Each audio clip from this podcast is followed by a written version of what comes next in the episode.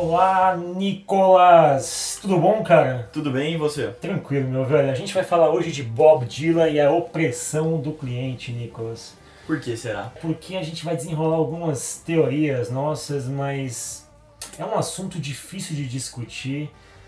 Mas tem uma. Bob Dylan é um cara que ajuda muito a gente a explicar esse assunto. A gente vai partir, obviamente, de um panorama biográfico dele, mas existe uma, uma cultura corrente hoje que preza muito por colocar o cliente no centro, Nicolas. E esse episódio ele é especificamente para discutir os pontos positivos e os cuidados que a gente tem que tomar com esse tipo de coisa. Nicolas, a gente ia usar ditadura, mas ditadura é um termo que ele evoca Lembranças. esqueletos do armário, sociedade polarizada. A gente vai receber uma série de fax aí dos nossos nossos fãs. Primeiros haters. Cara, os nossos fax vão ficar completamente congestionados, então a gente não quer que a gente gaste muito papel imprimindo fax. Então, basicamente, a gente vai tentar ir por um outro caminho, mas o assunto hoje promete, Nicolas. Bob Dylan é uma das principais. É, uma das principais figuras do rock, né, Nicolas? Não só do rock, mas da música no geral. E da literatura, né? E da cultura em geral, né? Mas cara? aí, aí você tá dando spoiler. Pois é. Vamos lá, eu só começo. Eu vou começar com uma exclamação aqui. Imagina que você está fazendo o seu trabalho, certo? Sim. Você tá na sua mesa, aí chega um cliente pra você e grita no teu ouvido. Judas! Hum. Imagina isso. E cara, Eu- vai chamar de Judas. Judas é uma palavra que ela tá, ela tá Ela- toda vinculada ao caráter bíblico de traição e tal. E ela obviamente é pejorativa, né? Mas Mas imagina. ela, ela carrega um sentido muito pesado. Como- Porra, ela é pesada. Sono- muito ela, pesada. ela tem um som pesado e ela representa uma ofensa das mais fortes, assim, que ela diz basicamente que você é um traidor, né, cara? Sim. Você, ah, eu, se você chama alguém de traidor, é, Talvez mais, é mais leve É, do que você virar e falar assim, você é um Judas. Ainda mais uma sociedade que tem um alto nível de religiosidade, e tal, e isso evoca um dos eventos mais clássicos bíblicos da traição de Judas. E foi isso que xingaram Bob Dylan, cara. Em Sim. 1965, num show em Manchester. É Manch- Manchester, Manchester ou Manchester? É Manchester. Eu acho que é Manchester por causa do Manchester United. Não sei, cara. Mas enfim, vamos falar Manchester para deixar mais simples, mas Bob Dylan já tinha seus 6, 7 anos de carreira nesse evento.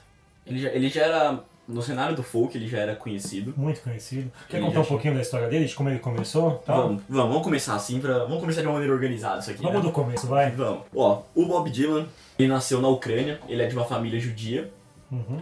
Como a gente já falou uma vez, do, uma vez é bom, né? Do Gene Simons, Sim. também é de família, de, de família judia. E aí faz um primeiro paralelo, né, Nicolas? Um xingamento de Judas para um judeu é muito mais pesado, né? cara? Sim, sim. Ele envolve uma conotação, ele envolve uma série de referências circulares ali que Que só quem que viveu quem ali. viveu na pele que sabe, mas enfim. É. E aí, ele e a família dele fugindo de perseguição religiosa que tá batendo ali na época, eles foram pros Estados Unidos. Eu não lembro exatamente qual a cidade que foi. Minnesota. Minnesota? Foi pra Minnesota. Aí, lá, ok, ele começou, ele tinha, durante o ensino médio dele, assim, da juventude, vamos dizer assim, ele tocou, ele teve bandas de rock. E aí, só que ele não sentia que no rock tinha, se tinha uma, letras com profundidade sentimental, vamos dizer assim. Com uma composição mais crítica, né? Mais Isso, social, isso. né? Era o rock da época dele ali, em que, 1950, 59, 60 e tal. é. Era mais aquele rock um pouco mais festivo, tipo, vamos dizer, mais rebelde no sentido só de estar, tipo, de estar indo contra, de ser um movimento de contracultura. Ele era fã Mas- do Little Richard naquela época. Sim, sim. Fanzaço. E aí foi quando ele encontrou o folk, que é uma música extremamente regionalista, né? Ela fala sobre as maz... mazelas, não, mazelas uma palavra muito Pode ser, pode ser, eu acho que mazela. assim, as mazelas sociais. Os Sim, programas- da galera lá, e tipo assim, se você ouvir daqui assim, você talvez não entenda muito bem como que isso funciona. Uhum. Mas você. Mas pra quem tá lá faz muito mais sentido, né? E aí ele começou a tocar folk, enfim, aí ele teve uma banda. E só que tem que ter um detalhe que as músicas folk, principalmente na época, ela era tocada de uma com violões Acústicas, né? acústicos. É, não era nada elétrico. gente. Isso vai ser muito importante pra você É. entender o, o porquê do Judas. E, e tem um detalhe, Nicolas, que um dos maiores ídolos, e aí talvez o maior ídolo da história pro Bob Dylan é o Woody Guthrie, que é um dos caras expoentes do folk. O cara é, can- é cantor, autor, Cara, com- é, Sim, compositor, né? E ele, folk raiz, Folk, não era folk universitário. Folk Nutella. Tem que É. folk Nutella. Era folk raiz e ele tinha um violão com uma inscrição assim, essa arma o violão dele. Essa Uhum. arma mata fascistas. Pra você ter uma ideia do quanto eles levavam a sério Peraí, o. o papel da música, né? o papel da letra, o papel da contundência da arte deles como mensagem social, né? Sim. O folk é uma música com letras totalmente voltadas pro âmbito social, né? Pelo menos eram, né? Talvez tenha se modificado mais recentemente, É. mas é que naquela época, em tese, também o mundo vivia uma conflagração social. A gente está falando do período entre guerras, aí pós-guerra, Segunda Guerra, Guerra do Vietnã e tal.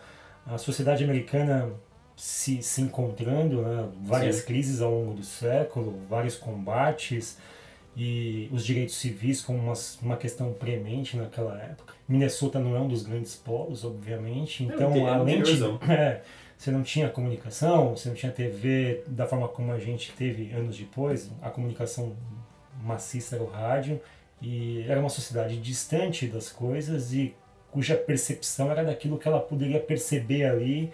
E obviamente quanto mais próximo do interior em qualquer país, em qualquer lugar do mundo na década de 60, maiores eram as suas distâncias das coisas, suas, seus problemas, as suas é, fraquezas sociais, enfim. E aí Woody Guthrie e mais tarde Bob Dylan conseguiram expressar muito isso através da música, né, Nicolas? Sim.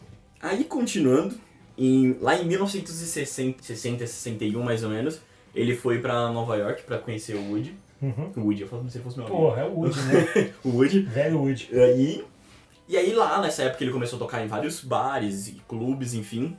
E foi quando ele conheceu um cara chamado John Hammond, que era o- um produtor da Columbia Records, que descobriu ele, achou que ele seria uma promessa, levou e fez o primeiro álbum do Bob Dylan. Que detalhe, Bob Dylan não é o nome dele. Assim, esse é, uma- é um bom detalhe. é um bom detalhe. O nome dele é Robert Allen Zimmerman. No máximo, né, cara? Pensou, vamos no show do Robert Allen Zimmerman? Porra, Nem fudendo, né, cara? Ninguém é essa merda. 10 minutos pra poder falar Pois o nome é. do cara. Bob Zimmerman também nem ia pegar, né, cara? Então. E, é- só que ele não usava esse nome ainda. E aí ele fez, só que esse, esse, esse álbum não fez sucesso nenhum. Não chegou nas paradas, não vendeu tanto, se não me engano foram só 5 mil cópias. E aí, tipo, a galera até, até tinha uma história que a galera lá da Columbia Records começou a zoar o, O Hammond. o Hammond, que tipo, que falava que ele era uma promessa e tal, e não foi. E aí ele saiu e ele começou a produzir. Aí o, o Bob Dylan começou a produzir várias músicas e outras canções com uns com pseudônimos. E foi aí que um dia ele tava tocando numa. Numa orquestra, numa orquestra, uma coisa mais ou menos assim. Uma igrejinha, sei lá, essas coisas, né? É, coral, tipo, coral. É, não, é mais ou menos isso. pracinha. Na pracinha, vamos deixar na pracinha. os olhos, pequeno ouvinte, pequeno ouvinte, imagine Bob Dylan na década de 60 numa pracinha, certo? Naquela, sabe, esse Um coreto. É coreto, coreto, que é é um aquela... coreto, um pagode, né? Pagode. Aí ele viu, um produtor viu ele e foi produzir o seu segundo álbum, que é um álbum bem mais carregado de críticas sociais. Sim. Ele já tem inclusive uma música que eu recomendo que chama Oxford Town, que ele faz uma, uma ele fala do primeiro homem negro que foi estudar lá na, na Universidade de Oxford e tipo o quanto que ele era, o quanto ele sofria das pessoas olhando, criticando ele e ele deixava o questionamento, isso isso é certo? É isso que a, a sociedade deseja pro futuro? Então, ele já leva muito uma música carregada de críticas desse status quo da sociedade na época. Um detalhe, Nicolas, que o primeiro álbum dele, que ele foi muito criticado, era um álbum de voz e violão. Hum. Basicamente voz e violão. E o Bob Dylan interpretava muitos covers nessa, nessa época, né? Então o álbum é basicamente de covers, assim. E essa aposta que o, que o Raymond fez nele é uma aposta bastante arriscada, porque na época, cara, ele tinha uma voz. O Bob Dylan tem uma voz anasalada, uma voz difícil, não é pouco. Ela é difícil de você gostar numa primeira audição, assim. Imagina nesse contexto, você lança um cantor sem qualquer tipo de hit, copiando os outros, fazendo covers com uma voz tecnicamente distinta daquilo que estava acostumado a ver. Então, a aposta do produtor, cara, foi muito arriscada. E, e é muito digno que ele tenha feito uma segunda aposta de bancar o cara depois ainda, né, cara? Porra, esse é o chefe que você queria ter, né, Nicolas? É. O cara, tipo, fez um. Ele não fez uma cagada, mas dizer assim, ele não, não atingiu a meta. Não, mas tinha uma assim. genialidade ali que ela não estava completamente lapidada e que o tempo disse que Raymond estava completamente certo e John Raymond é um dos caras que achou uma, uma joia, lapidou, teve paciência, Sim. que é uma palavra-chave hoje. E Paciência. aí é uma palavra que a gente vai usar muito no relacionamento com o cliente. A gente hoje não tem muita paciência, cara. Ah, acho que isso vem também muito do, do É. imediatismo de hoje. Muito né? do imediatismo. E aí ele deslanchou, Nicolas, ou não? Foi aí que, é, sim, ele começou a ter um maior reconhecimento nessa cena folk. Uhum. O público começou a ver que, porra, quem é esse Bob Dylan tal, porque ele já começou a usar esse, esse, esse pseudônimo, é bom, esse nome de Bob Dylan. E ok, fez sucesso ali, só que só na cena folk. Aí lá pra, em mais ou menos em 1965, que ele decidiu simplesmente mudar. Mas ele já tinha ali uma boa obra, já. Mesmo sendo folk, Sim, não, alguns, é, dos, alguns dos Ele- grandes sucessos do Bob Dylan são daquela época ali, cara. Ele tem Blowing in the Wind, que é uma música que ficou emblemática, assim. E aliás, Blowing in the Wind tem, tem versos que se você ler, cara, tipo... Quantas estradas um homem precisará, precisará andar até que possam chamá-lo de homem? profundo. Isso aí pra você que é startup, quantas estradas você vai ter que caminhar até que te chamem de empresa, amigo? Pensa assim. Sim, e quantos mares uma pomba branca precisará sobrevoar até que possa dormir na areia?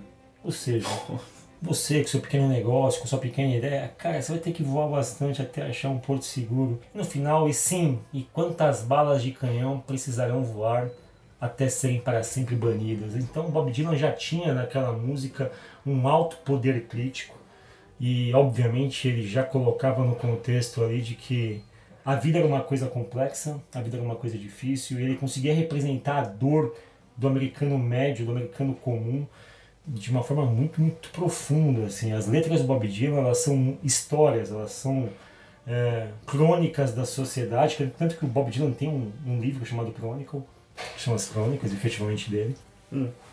e ele é tido como um dos maiores representantes do cancioneiro americano.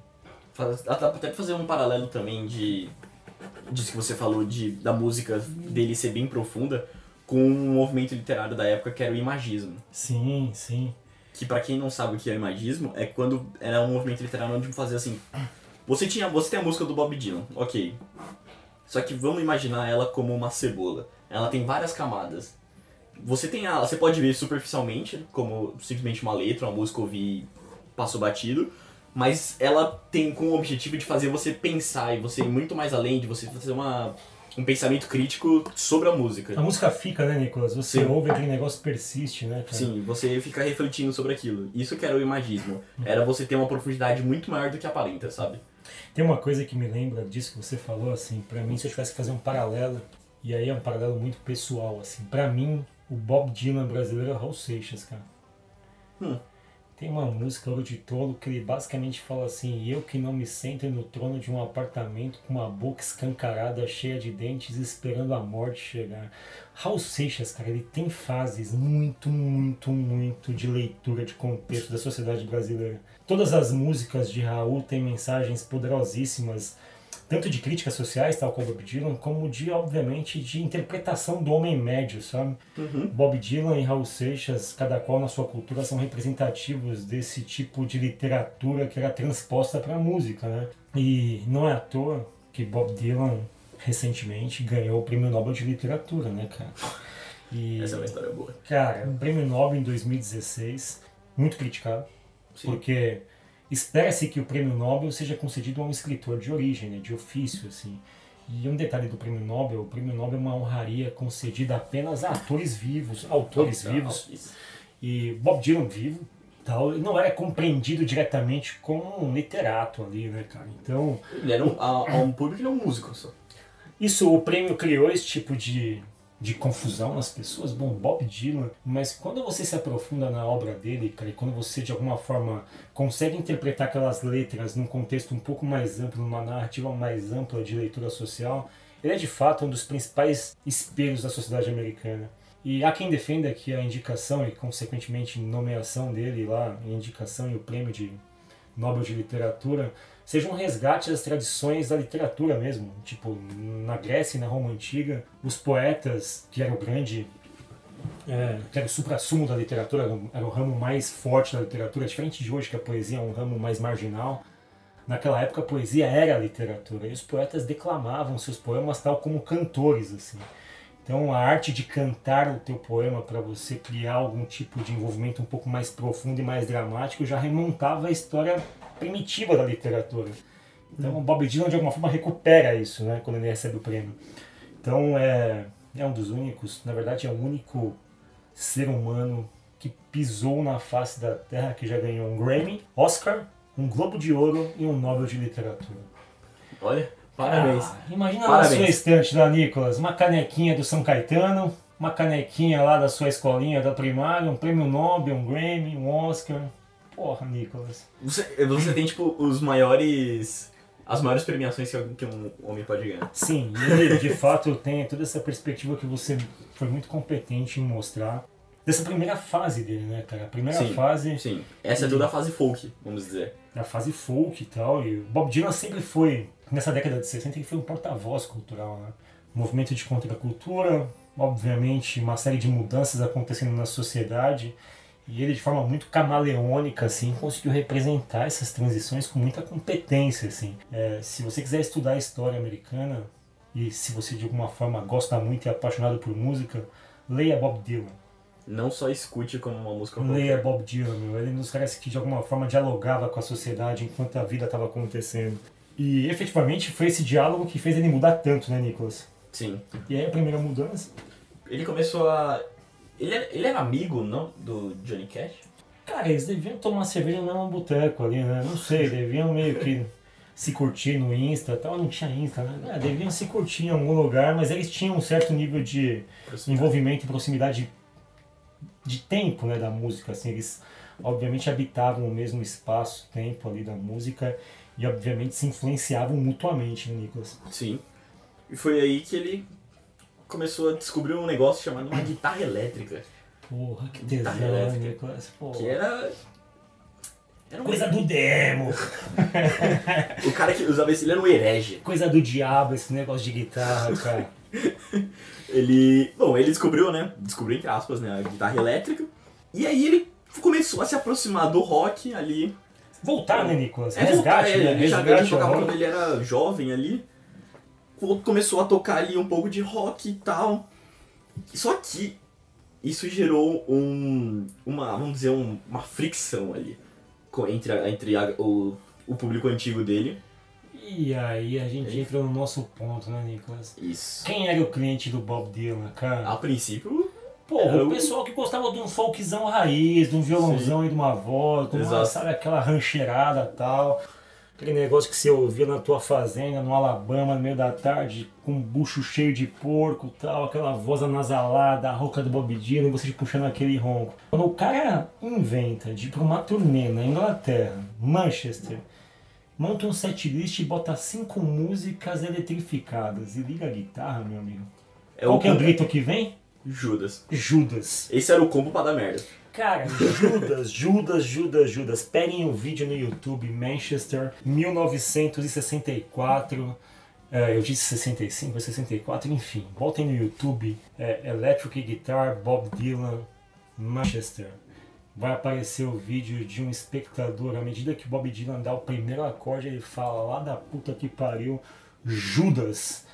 Bob Dylan vira pro teu time, pra tua banda e fala: É? Play fucking loud. Toquem ainda mais alto. Já que você me acha um Judas.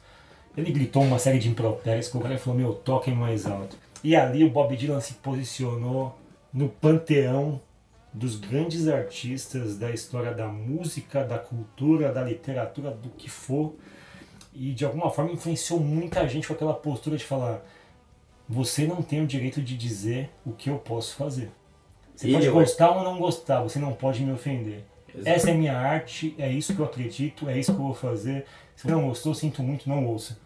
E ali você tem um exemplo claríssimo de um artista que compreendeu a si mesmo, compreendeu o momento, entendeu que era hora de fazer testes, de ir para uma nova onda, de dar vazão a um novo espírito criativo, ousou, fez, recebeu uma crítica e, cara, receber uma crítica não foi dormir com ela não, já respondeu na hora e prosseguiu. E obviamente construiu uma carreira extremamente produtiva a partir desse evento. Não, hoje todo mundo conhece Bob Dylan, né? Pois é, ninguém conhece o Ninguém- rapaz que xingou ele de Judas, né, Exatamente cara? isso que eu ia falar, ninguém conhece esse cara. Pois é, então esse foi o primeiro movimento pesado do Sr. Robert Alan Zimmerman. Sabe, sabia que ele, ele. que o Bob Dylan sofreu muita influência do The Animals? Porra, The House of the, The Rising Sun, Sim, cara. é uma puta de um amor. There is A House em New Orleans. Nossa, hein, Nicolas? A gente Essa tá perdendo dinheiro, cara. e o Bob Dylan tem uma música, cara, da mesma época que ele falava The Times, They Are Changing. Cara, ele cantava isso há 55 anos atrás. Ele fala: Meus tempos mudam, as coisas mudam, as coisas precisam evoluir. Hoje continua assim, né? Porra, continua assim. Tem muita gente que não gosta, né? Pois é, cara. Porque mudança gera raiva de algum lado. Cara, mudança gera incompreensão, assim. A gente, obviamente, tem. É, é todo preparado cognitivamente, primitivamente, para aceitar um certo estado de naturalidade das coisas. As mudanças, elas de alguma forma mexem com a nossa raiz mais primitiva, com o nosso instinto de sobrevivência. Primeira reação é combater, cara. Isso é psicológico. Sim. Ninguém vai aceitar uma mudança muito é, rapidamente, de forma muito doce, assim. Ainda mais se você tá naquela zona de conforto, onde tá tudo perfeito, tranquilo, você tem que sair. Mas o ponto é justamente esse, Nicolas. Cara, hoje a gente vive uma sociedade, e aí a gente, a gente trabalha numa escola e a gente de alguma forma tem repertório para falar sobre isso. É, a gente vende discussão, teoria, técnica, tática, produção de inovação. É o que a gente discute aqui o tempo todo. E a pergunta que eu te faço, Nicolas, é assim, o quanto essa opressão, que ela é invisível, ela é camuflada, assim, ela é velada do cliente, ela não provoca uma espécie de freio na inovação. Porque você, cara, você vai ter uma ideia e você pensa, porra, mas as pessoas podem não gostar disso, ou isso pode ofender A ou B, ou isso pode não ser compreendido por C, ou D vai se sentir diminuído, ou quem sabe E não vai se ver representado. E você de alguma forma tenta criar ideias que sejam mais neutras possíveis, e a neutralidade te leva à castração da inovação. Sim. Isso para mim, cara, é inconcebível. Para mim, Fábio, eu compreendo muito a dinâmica das empresas. É óbvio que elas precisam efetivamente maximizar resultados, precisam ampliar sua base de clientes mas existem negócios e negócios, e em alguns negócios especificamente, eu acho que caberia você, pelo menos, arriscar formatações diferentes ou abordagens distintas de negócios, mesmo que na concepção, independente de alguém estar meio que pairando em cima da sua empresa, dizendo, ah, isso não pode, isso aqui e tal. E eu, eu me pergunto muito quanto a gente está criando pessoas que é, paradoxalmente, querem discutir inovação, mas ao mesmo tempo, na hora de criar inovação, estão cheio de amarras, cheio de algemas, Nicolas. Isso é preocupante. Sim, a, a inovação é uma coisa muito, muito complicada, né? A gente pensa assim, às vezes, que inovação ah, é simplesmente mudar. Só que quando você vai mudar alguma coisa, enfim, criar alguma coisa, você, você vai mexer muito com, com o ambiente, né? Cara, você, você, vai, né? Você vai mexer com parâmetros, né? Sim, e você mexendo com isso, você vai tirar pessoas, como eu falei, de zona de conforto. Você vai acabar mudando o modus operandi daquilo, né? E não tem o que fazer, você vai acabar tendo pessoas que não vão gostar disso. Mas os grandes movimentos da história foram de pessoas que romperam com o status quo, né, Nicolas? Pessoas, Sim. desde Einstein, com as suas teorias que na época foram extremamente discutidas e condenadas pela comunidade científica, que hoje, em 2019, foram estão sendo ainda comprovadas a, a primeira foto de um buraco negro, enfim, da foto, né? sim. Então você tem uma série de coisas que essas pessoas que romperam com o status quo, Thomas Edison, Steve Jobs, Albert Einstein, enfim, até o Garrincha, cara, aquele drible que ele fazia de fingir que não ia, não ia, tal, você fala, ah, esse cara é Steve você tá mexendo, tá brincando com a bola, tá ofendendo o adversário. Cara, qualquer um que rompa com o status quo, e a gente fez uma discussão aqui sobre Aerosmith e Run DMC, que ousaram juntar vertentes distintas tal. Pra você ter uma ideia, cara, o ato do Judas, o evento, o show do Judas foi em Manchester, Manchester, Manchester, Manchester. em 65, Manchester. E, cara, e é emblemático isso, porque essa cidade se tornou, uma década depois, 20 anos depois, a cena, uma das cenas mais roqueiras do mundo, assim. Olha que emblemático. Você, numa cidade, é chamado de Judas por ligar uma guitarra elétrica, e aquela cidade, anos mais tarde, ela é celeiro de bandas como Smith, Joy Division, Smith's Joy Division, New Order, é, mais pra frente, Stone Roses, Happy Mondays, Oasis. Cara, e é engraçado, né? Assim, é óbvio que as pessoas que são precursoras desses movimentos elas precisam receber muita valorização. E Bob Dylan teve a ousadia. Agora, é óbvio também que no mercado corporativo você tem que ter muito peito para tomar uma decisão e bancar isso, né, cara? Sim. é, é, é difícil às vezes, assim, o, às vezes o ambiente que você tá, tipo, ele já te limita, né? Sim. Você tá numa reunião, às vezes, né? Pode ser que esteja uma, uma reunião, tá todo mundo dando ideias, só que sempre aquelas ideias naquele, naquele padrão, né? Como se fosse nessa zona mais neutra. Você vai dar uma opinião que vai estar tá fora disso, Cara, é, é difícil, é não difícil. é difícil. É difícil você porque você faz uma série. Então, a gente vive numa sociedade ramificada, né? Meio que conexões muito específicas e muito diversas também. Então, o homem é um animal político, né? Já diria Sim. Aristóteles, o ser humano é um animal político. Ele é um animal que depende da, do convívio social, ele é carente, ele precisa buscar coisas na sociedade, então ele, ele faz políticas, né? E a gente faz políticas o tempo todo no contexto corporativo. Eu não questiono isso, isso tem o seu valor, tem a sua obviedade, suas consequências. O que eu questiono é a capacidade que a gente. É, o que a gente está se auto é, mutilando as nossas capacidades de discutir ideias só pelo fato de que alguém pode não gostar delas. Eu acho que se você tem ideias que elas não ofendam que elas sejam mantidas dentro de uma consciência social de época, respeitando as sensibilidades, respeitando os espaços e respeitando o debate democrático, cara, não tem porquê de você, ao confiar numa ideia sua, perceber inovação naquilo, não assumir determinados riscos. Então, é, que mensagem que a gente passa hoje para um adolescente, para alguém recém entrando no mercado de trabalho, que ele vai ter que ter uma visão só pragmática das coisas, só aquilo que dá resultado. Cara, cadê a ousadia? Cadê o cara criar uma música elétrica, meu amigo? As... E às vezes dessas ideias loucas, vamos dizer assim, Sim. podem surgir ideias geniais. Cara, eu não acho louca não, Nicolas. Eu acho né? que isso, na verdade, é... E é, uma, é um paradoxo muito grande, assim. O que mais você ouve hoje é as pessoas, as empresas buscando espaços de inovação. Ah, a gente quer que as pessoas pensem fora da caixa. Então, cara, deixa as pessoas brincarem fora da caixa, então. Deixa elas fazerem lá os seus processos de ideação. Você acha então, que cara, isso torna. Isso pra mim, cara, só, só me deixa ainda mais é, evidente o papel dessa pessoa, que talvez não seja muito discutido no papel da música, mas o nosso amigo John Hammond apostar no Bob Dylan quando ele era um cara feio, de voz feia, com letras quilométricas, que só fazia, sei lá, músicas que não eram, obviamente, muito populares. Depois de fazer um álbum de covers, esse cara apostar num cara e apostar na veia criativa dele é, é, basicamente uma capacidade de liderança e de visão muito, muito boa, né, cara? De você admirar um cara que tenha dado espaço pro Bob Dylan, criado sua arte e ter virado o que virou, né, cara? Voltando um pouquinho, você acha que o ambiente, quando eu, o ambiente eu digo espaço físico, assim, as pessoas em volta, isso influencia muito na em uma possível limitação de ideias e inovação, enfim?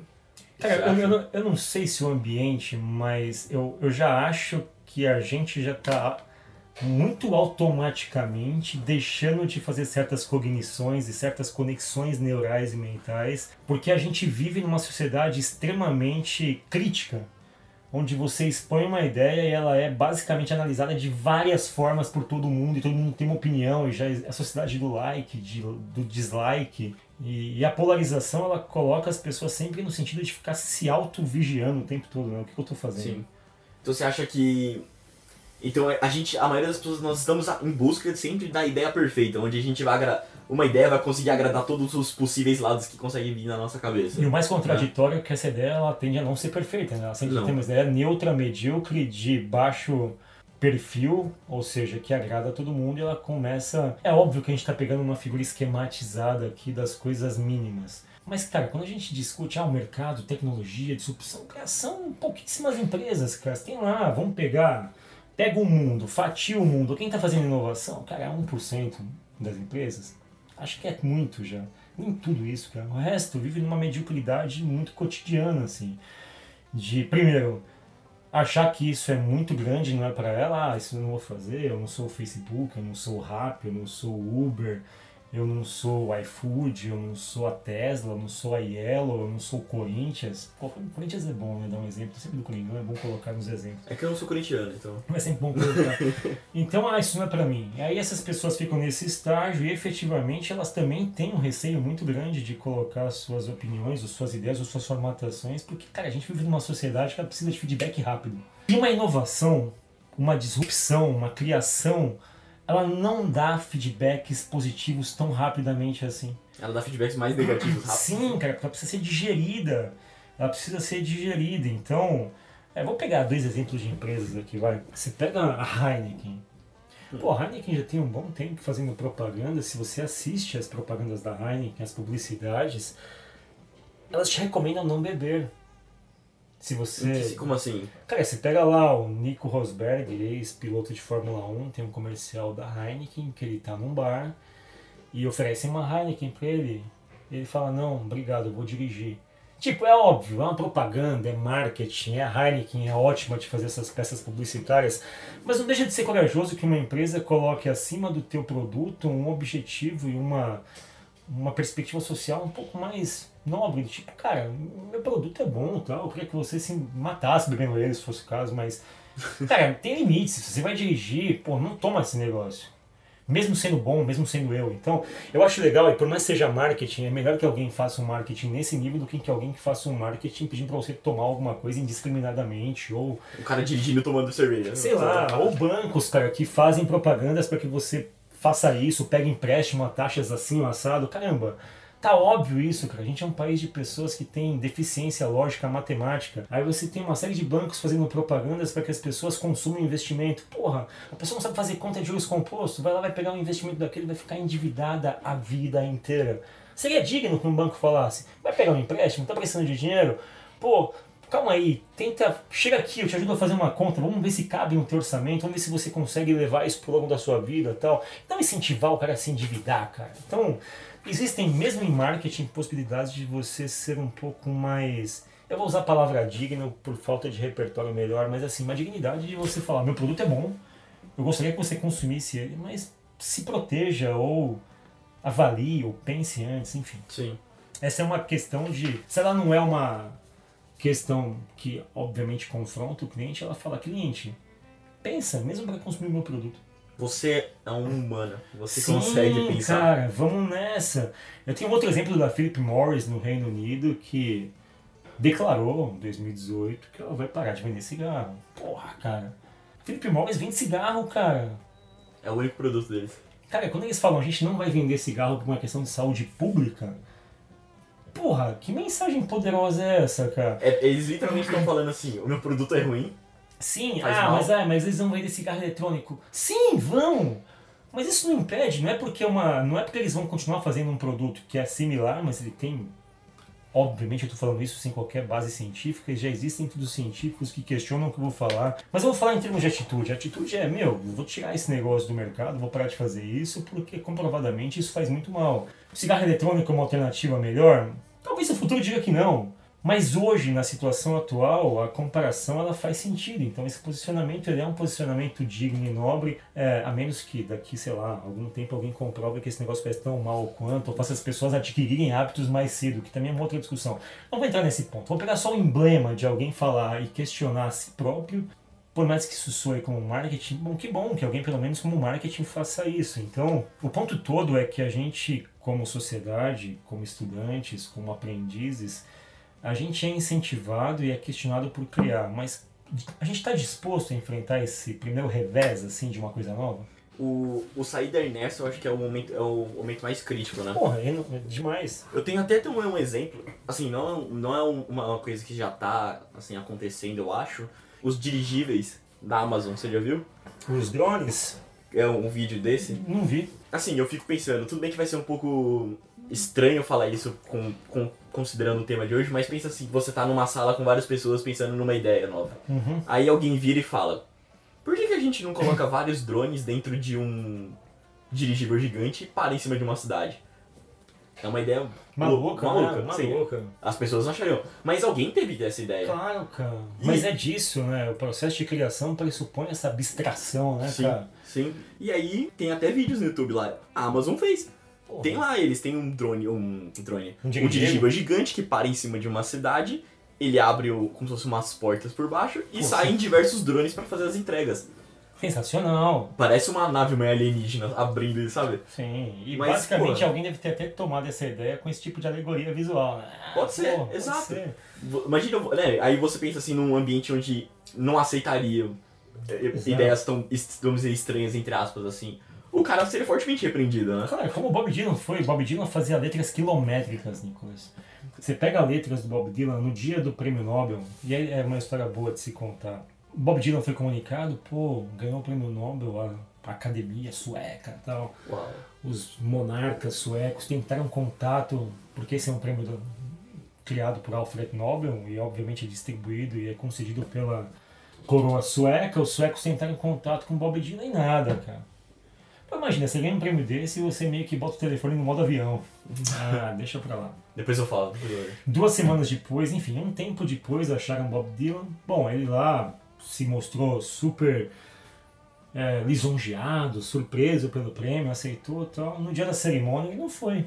É. Quem foi foi a minha diva, uma das pessoas que eu mais idolatro na história da música, da literatura. Ela seria o equivalente ao Bob Dylan, assim, ela, para mim ela é mais profunda, inclusive, na, na literatura.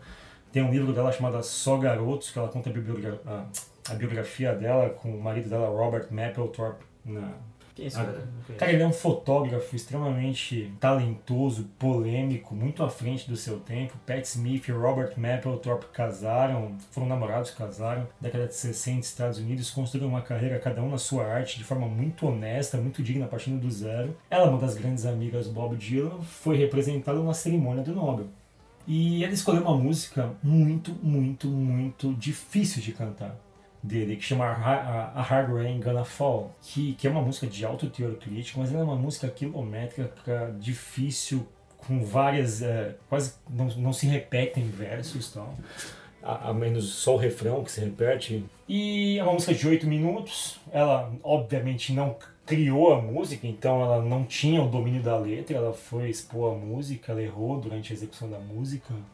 Pediu desculpas, disse que estava nervosa, que é uma das passagens mais lindas que eu já vi numa execução ao vivo até hoje. Se vocês puderem, vejam no YouTube Prêmio Nobel Bob Dylan, Pat Smith. Vai aparecer a execução dessa música. Mas ele não foi, cara. E, e qual foi a justificativa que ele deu? Cara, ele tava ocupado com alguma coisa, devia ter um jogo de bote lá, mas o ponto todo, cara, é que as letras dele não eram letrinhas assim do tipo, ah, o pessoal vai gostar, tem um refrão. Não, é uma letra gigantesca, ele não tava preocupado. Bob Dylan fazia o que ele achava mais é, representativo da criatividade, do intelecto dele, colocava aquilo em música e não esperava muita aprovação imediata. Eu posso falar um detalhe Claro. rápido? Assim, puta que pariu, né? O cara ganhou o prêmio Nobel Pô, Nicolas, e o cara não foi, né? e o cara não foi.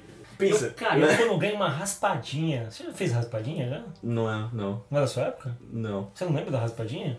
Cara, raspadinha era um não negócio da loteria que você meio que. Ah, um cartãozinho Eu tava pensando no raspava. sorvete, né? Não, não, raspadinha. era um negocinho que você raspava, dava três iguais e você lá pegava. tá? Ah, com moeda. Cara, eu raspava esse negócio e eu ia. Pô, palito de sorvete que vinha premiado eu pegava. Você acha que eu ia pegar um Nobel, cara? Eu já tava lá. Cara, eu tava lá, meu. um mês antes eu já tava lá na. Porra, tava na porta, ele não foi. Mas assim, o ponto todo é assim. Essa música que a Pat Smith cantou representa muito do que o Bob Dylan. E se você pega uma, uma das pessoas que se influenciou pelo Bob Dylan foi Renato Russo, da Legião Urbana. Faroeste Caboclo, que é aquela letra que todo jovem sabe cantar numa fogueirinha, fumando um beck. Tocando um violão. Cara, que todo mundo canta de cabo a rabo, uma música de nove minutos, que não tem repetição, não tem refrão, não tem porra nenhuma. Ela é uma música do Renato Russo, que ele declaradamente disse que se inspirou no Bob Dylan, sobretudo numa música chamada Hurricane, Bob Dylan, que é uma, é uma música que Bob Dylan faz para um, um pugilista americano chamado Rubin Carter, que tinha sido injustamente preso na década de 60, 70, ficou vários anos na cadeia por um crime que ele não cometeu. Bob Dylan se comoveu pelo processo, foi visitá-lo, criou uma música chamada Hurricane, que é uma música gigantesca, uma música bem legal, uma das músicas mais melódicas assim do Bob Dylan. Mas esse na fase do Cara, rock, assim. é, na fase, pô, vamos, bom, bom você ter perguntado isso. Bob Dylan teve várias fases assim, né? Ele passou pela fase do folk, Sim, vamos, podemos dizer que foi a primeira. ele se converteu pro rock, Segunda. Ele foi para uma fase de ícone da contracultura. Ele se converteu ao cristianismo, final da década de 70, início da 80. O cara, Virou um cantor gospel. o Tem cara uma- canta todos os, os estilos de música. Ficou ali um tempo e tal. Renasceu da.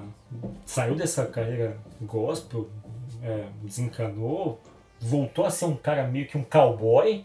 E depois, cara, ele virou um popstar normal, assim, já no final da carreira. No final da carreira, não, nas fases mais recentes. Então ele passou por todas as fases.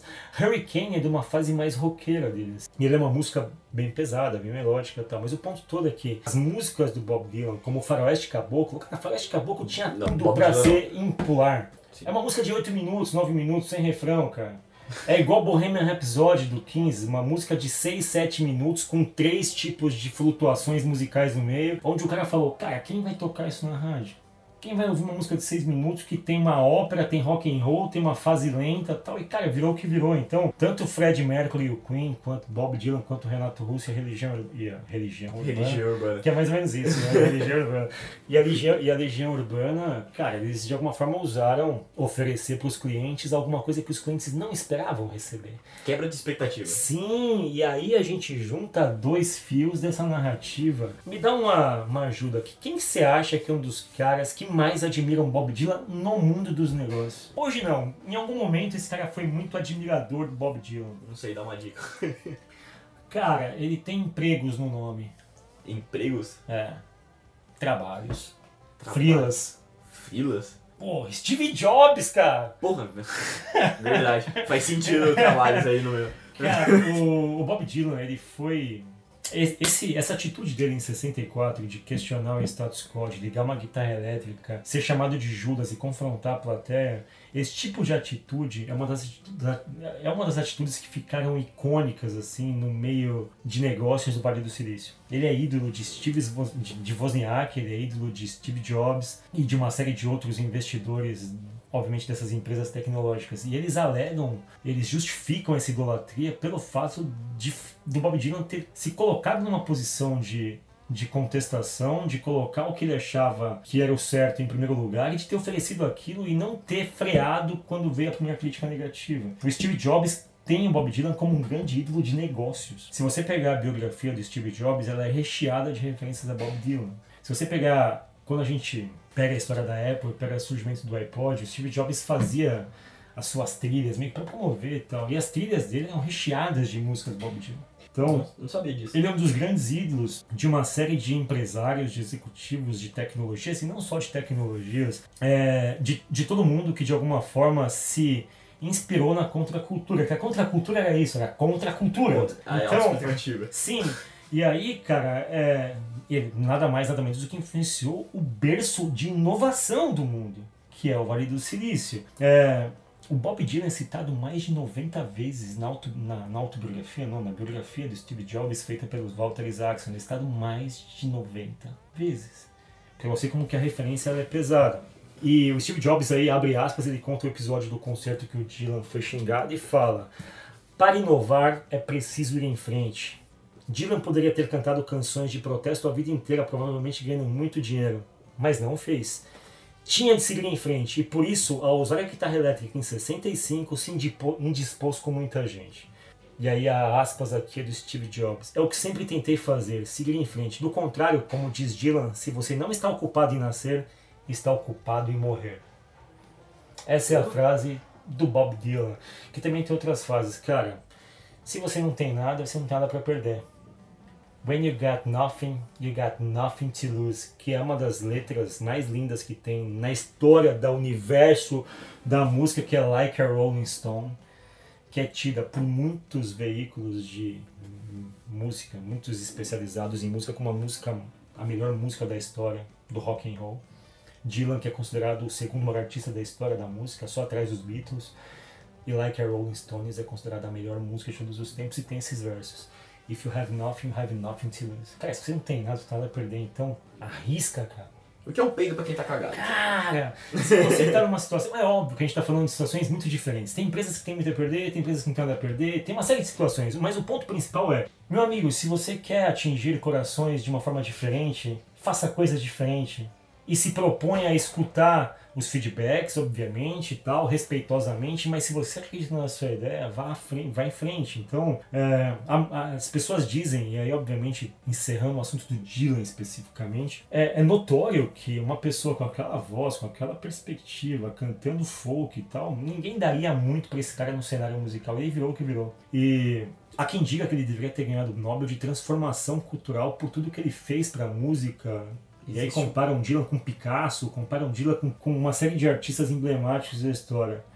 Um dos caras que é ali contemporâneo do Dylan, Leonard Cohen, dizia o seguinte: perguntaram para o Leonard Cohen, que tem uma história sensacional também, que pode ser é, objetivo de um outro podcast nosso, de como as pessoas reinventam. Leonard Cohen foi um dos caras que começou a cantar muito tarde. Começou a cantar com 30 anos. Ah, tem aquela, aquela sambista brasileira também. Ah. Ah, esqueci. Leonard Cohen começou a cantar, Nicolas, um pouco mais velho. Assim, do natural. Com 30, 30 e poucos anos. Leonard Cohen, pra quem não sabe, ele é o autor daquela... Ele é o autor de uma dezena de músicas emblemáticas. É um dos maiores cantores da história. Mas uma das músicas mais famosas dele é aquela Aleluia. Que ela é interpretada por Rufus Van Wright. E tá na trilha sonora do, do Shrek. Aleluia? Aleluia. Começa com H, Aleluia tal. Quem executa essa música no, na trilha sonora do Shrek é o Rufus Van Wright. É um sonsaço tal. Mas enfim. Leonard Cohen começou tarde, ganhou dinheiro pra cacete e no final das vidas percebeu que o contador dele tinha passado a mão nele. Roubou toda a grana dele. Leonard Cohen, com 70 anos, voltou a trabalhar e fazer show e compor e criar álbuns e ganhar dinheiro de novo. Ou seja, um cara que se reinventou. Nasceu tarde na música, perdeu tudo e se reinventou. Mas enfim, o Leonard Cohen, quando perguntado o que, que ele achava do prêmio do Bob Dylan, falou o seguinte. Hum. Cara, pra mim, dar o Nobel pro Bob Dylan é a mesma coisa que dar uma medalha de montanha mais alta pro Everest. Tipo, é óbvio, óbvio, cara. Ele tem que ganhar isso. Na verdade, ele nunca deveria não ter ganho isso. Ele deveria ganhar todo ano isso. Então, essa é a importância do Dylan é, no meio musical. Essa é a importância do Dylan como referência de atitude em negócio, de como ele influenciou executivos empreendedores do Vale do Silício, o próprio Steve Jobs, com uma atitude de você falar o seguinte: calma aí, eu coloco o meu cliente no centro, é óbvio que eu quero o meu cliente no centro.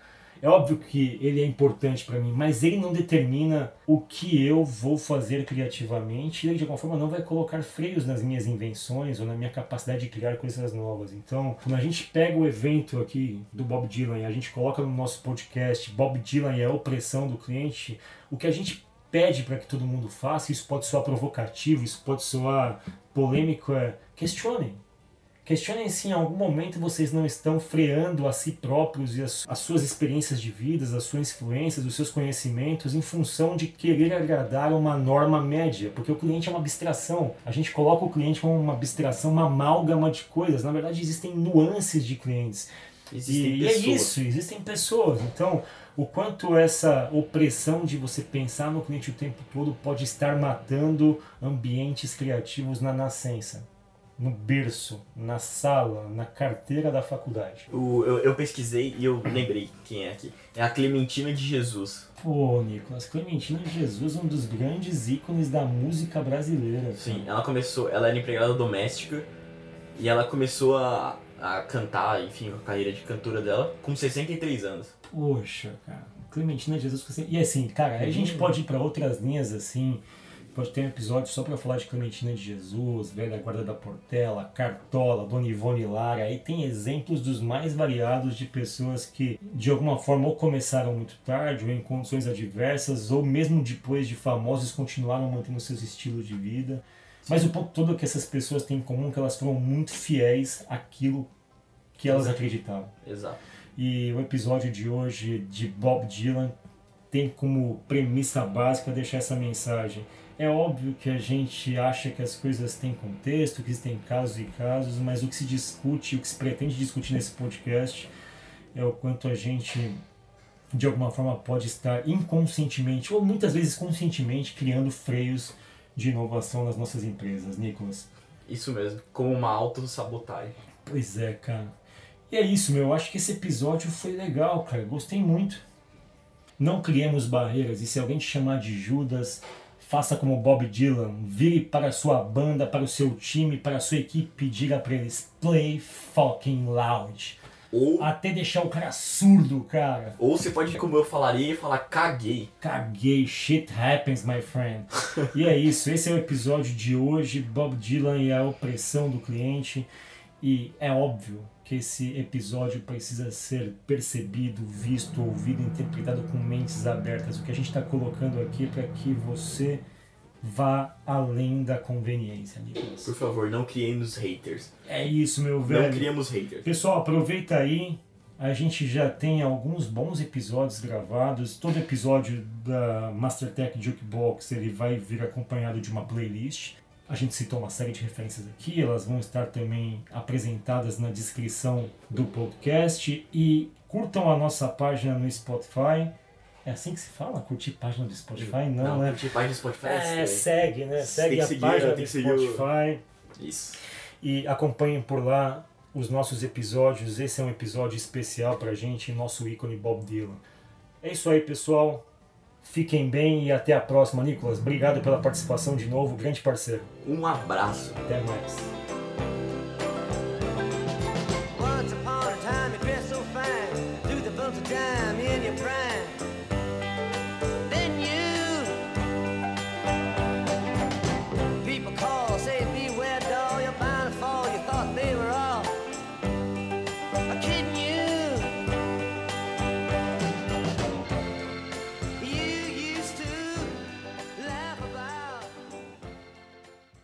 Esse podcast foi produzido pela Mastertech.